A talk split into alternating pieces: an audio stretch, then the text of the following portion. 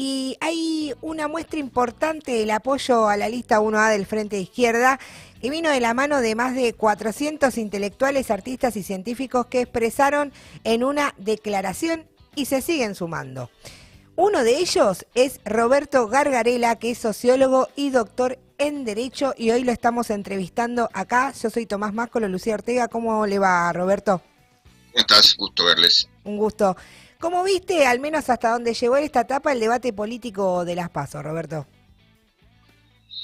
No, paupérrimo, eh, en general sin, sin ningún interés. Y, eso digamos que creo que simplemente denota eh, la desconexión que hay entre ciudadanos y clase dirigente, digamos, y eh, la práctica de los últimos gobiernos ha sido, yo diría, muy similar a pesar de las retóricas distintas y la grieta y la, y la aparente oposición entre ellos, digamos, yo creo que hay enormes continuidades, hay predomina un pacto de impunidad y predominan negocios cruzados, eh, más allá de que, por supuesto, cada uno de los grupos gobernantes está vinculado a sectores eh, empresarios y de poder y sindicales, digamos, eh, particulares, a lo mejor propios o, más cercanos, pero, pero finalmente, digamos, hay demasiados vasos comunicantes entre ellos, ¿no? Esa sería mi posición. Claro.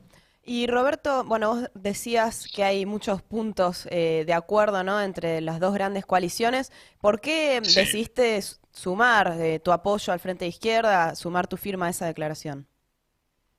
Bueno, porque me parece que la salida es por izquierda, que, digamos, este tipo de, coalición de frente, digamos, es el más promisorio dentro de las, las eh, agrupaciones de izquierda que, aparecen, pero sobre todo para mí es esto, es de un modo que pretende ser no dogmático, ni, digamos, eh, orgánico, ni, digamos, acrítico, sino de, un modo reflexivo, digamos, eh, dejar asentado que, uno es crítico de la situación dominante, que es crítico de las coaliciones que vienen predominando en el país hace tiempo y se vienen repartiendo el poder hace tiempo, y que la salida es por izquierda, ¿no?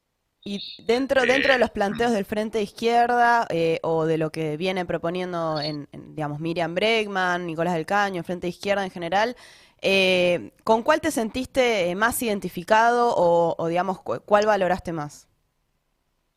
Bueno, digamos, yo valoro, por ejemplo, desde siempre formas de, vínculos entre ciudadanos y clase dirigente distintos, y entonces, por ejemplo, la, desde la rotación en los cargos me parece que es un gran principio, desde el, acercamiento a las bancas, no como, como la apropiación y como el negocio y como el modo de, digamos, a partir de ahí este, tener el propio nicho y hacer el propio negocio, sino como, como, como lugar de, crítica y de batalla, y esto, asumir que que la política no es eh, entendida como, como un negocio, como la participación del gran, en el gran negocio, digamos, con, tus propias migajas, sino, digamos, eh, acercarse al poder de modo crítico y eso, poder tener la, libertad de rotar cargos, de, compartir con otros, digamos, porque se entiende que, lo importante son las ideas y no la persona, ¿no? Y eso me parece bien, digamos. Yo entiendo la, la izquierda más vinculada con este modo, digamos, y en la medida en que que digamos, esta coalición de izquierda responda a esas ideas generales que, que, son las que yo defiendo, me sentiré cercano, digamos, yo me siento a la izquierda, la entiendo como, como como democracia política, como democracia económica, la entiendo como, como libertad personal y autogobierno colectivo, digamos, y, en la medida en que eso se, se, transfigura en políticas, digamos, que van desde, desde libertades personales como aborto, identidad sexual, matrimonio igualitario, o, digamos, en, eh, políticas generales en cuanto a eh, una, una manera más democrática de entender la economía, una manera más democrática de repartir los recursos, una manera más democrática de organizar el poder, yo con eso me siento cercano, ¿no? Roberto, eh, eh, no es una, elección más en tanto venimos de un año de pandemia. En, tu experiencia de política y, de análisis, ¿viste alguna otra campaña con, con spots tan vacíos de contenido?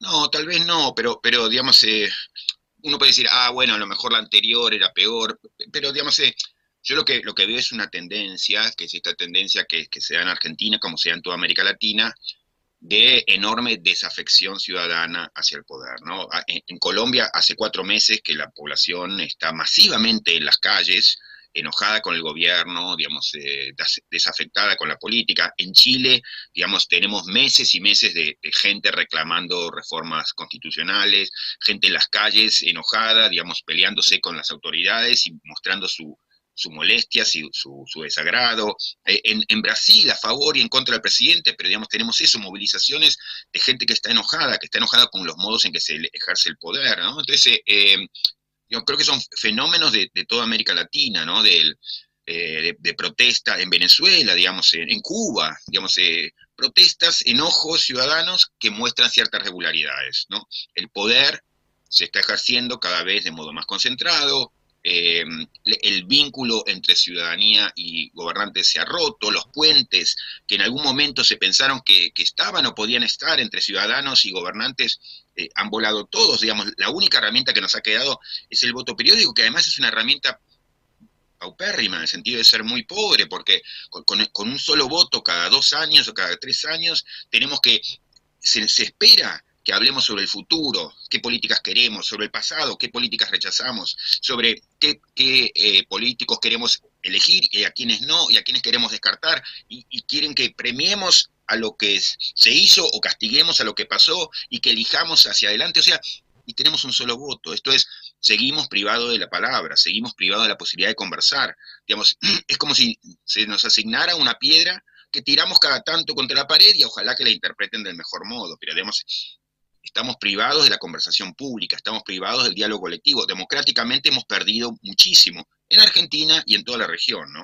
Y Roberto, eh, vos recién hablabas un poco, me parece interesante, la relación de, estos procesos con, con la pandemia. Eh, hay, eh, dejó más expuesta, si se quiere, por un lado, mayor desigualdad, sobre todo en América Latina, ¿no? Mm. Y después dejó más expuesta e-, es, esa eh, casta política, si se quiere, alejada de los intereses o de, de las necesidades que hay, sobre todo cuando se agrava la crisis eh, de los sectores populares? Sí, digamos, eh, dejó más expuesta, pero al mismo tiempo permitió que se manifestaran y se reafirmaran las modalidades de poder concentrado, de autoritarismo, de elección, de decisión por elites. Mira, te doy un ejemplo.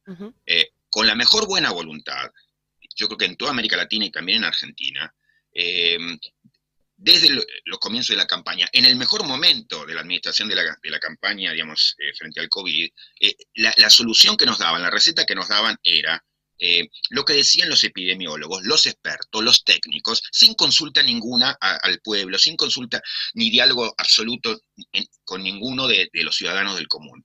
Lo que se hizo desde los expertos es repetir los consejos que daban en el centro, en Europa, que, digamos, yo creo que podían estar bien orientados, pero que no tenían nada que ver con la región. La, idea que se implantó desde un comienzo de, bueno, eh, ¿qué es en su casa y lávese las manos? Bueno, suena bastante raro en América Latina, en donde muchísimas personas viven, a lo mejor 10 personas asesinadas en un departamento y no tienen agua. Entonces, un consejo, a lo mejor que venía de técnicos, de europeos, que, está bien consultar a un técnico europeo, pero lo que es un problema es esa modalidad, ese procedimiento de toma de decisiones, que es el procedimiento de toma de decisiones a través del leads. Entonces, otra vez, si no hay diálogo con el pueblo, si no hay consulta al ciudadano directamente, si no se nos da la palabra, entonces pasan este tipo de cosas que aún con la mejor intención, y hubo pésimas intenciones, hubo vacunatorios VIP, hubo privilegio de todo tipo, pero aún en la mejor versión, lo que tenemos ahí es una muestra más del elitismo con que gobierna y se mueve la clase política. Claro, y de los límites de esta, de esta democracia también, ¿no? Para, para representar. Absolutamente.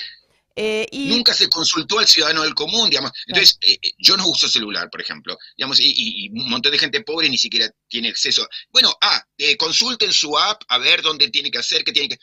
Sí, esto es toma de medidas sin consulta ninguna con el ciudadano del común, sin que podamos decir, che, esto a lo mejor es, es una, decisión enloquecida en relación con gente que vive así nada. A lo mejor el Consejo Central debe ser, salga corriendo de su casa y vaya al parque y permitirle eso en vez de manténgase encerrado en su casa. Entonces, es eso, es pensar de espaldas al pueblo, ¿no? Es un tipo de decisión no democrática, elitista, que forma parte de un parámetro, que un patrón que viene instalado hace décadas, ¿no? No, y claro, y, de los poderes a, los cuales eh, también defienden y representan esas élites, como vos decías.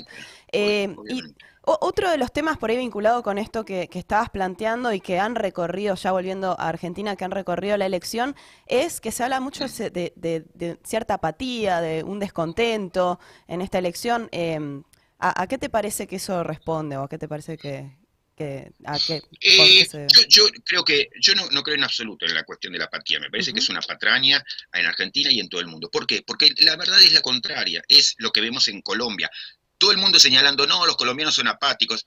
Cuatro meses que están en las calles. En, Chile, no, son pasotes, no les interesa nada, digamos. Después del pinochetismo la gente quedó completamente desinteresada en la política. Todo lo contrario, estaban los pingüinos, salen en la calle, hacen un ruido terrible, eh, eh, enojos durante meses, pelea con todo el mundo, se juegan la vida, literalmente se juegan la vida y la, la integridad física. Entonces, apatía en absoluto. Lo que hay es una respuesta que yo creo que son racionales y sensatas, de retiro, de enojo, de molestia, ¿no? Entonces es eso a lo que llaman apatía, yo le llamo respuesta muy sensata de gente cívicamente comprometida, ¿no? Que entiende que total no me van a dar bolilla, entonces que se joroben y yo me, retiro, hago mis cosas porque, porque no me dan bolilla, no, no porque no me interesa la política, me interesa muchísimo como lo mostramos en toda América Latina.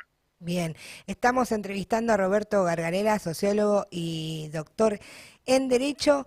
Roberto, la última pregunta para no sacarte más tiempo. Dentro de los planteos que mm. vienen realizando el Frente Izquierda, ¿con cuál te sentiste más identificado? Bueno, digamos, eh, como decía, yo creo que con, el tipo de acercamiento que tienen a la, política y a la política parlamentaria, legislativa, digamos, la idea de eh, el, cargo no, no, no tiene mérito por tener una banca y acumular dinero, sino tiene eh, me, digamos, eh, importa como manera de expresar las críticas al poder establecido y al mismo tiempo manifiesto que no estoy, digamos, atado a la silla, sino que, digamos, puedo establecer, como se han establecido en, distintos lugares eh, a partir, digamos, de, este tipo de coaliciones, que es, rotamos entre nosotros. ¿Por qué? Porque es más importante las ideas que la persona, ¿no? Bueno, muchas gracias, Roberto, por este espacio.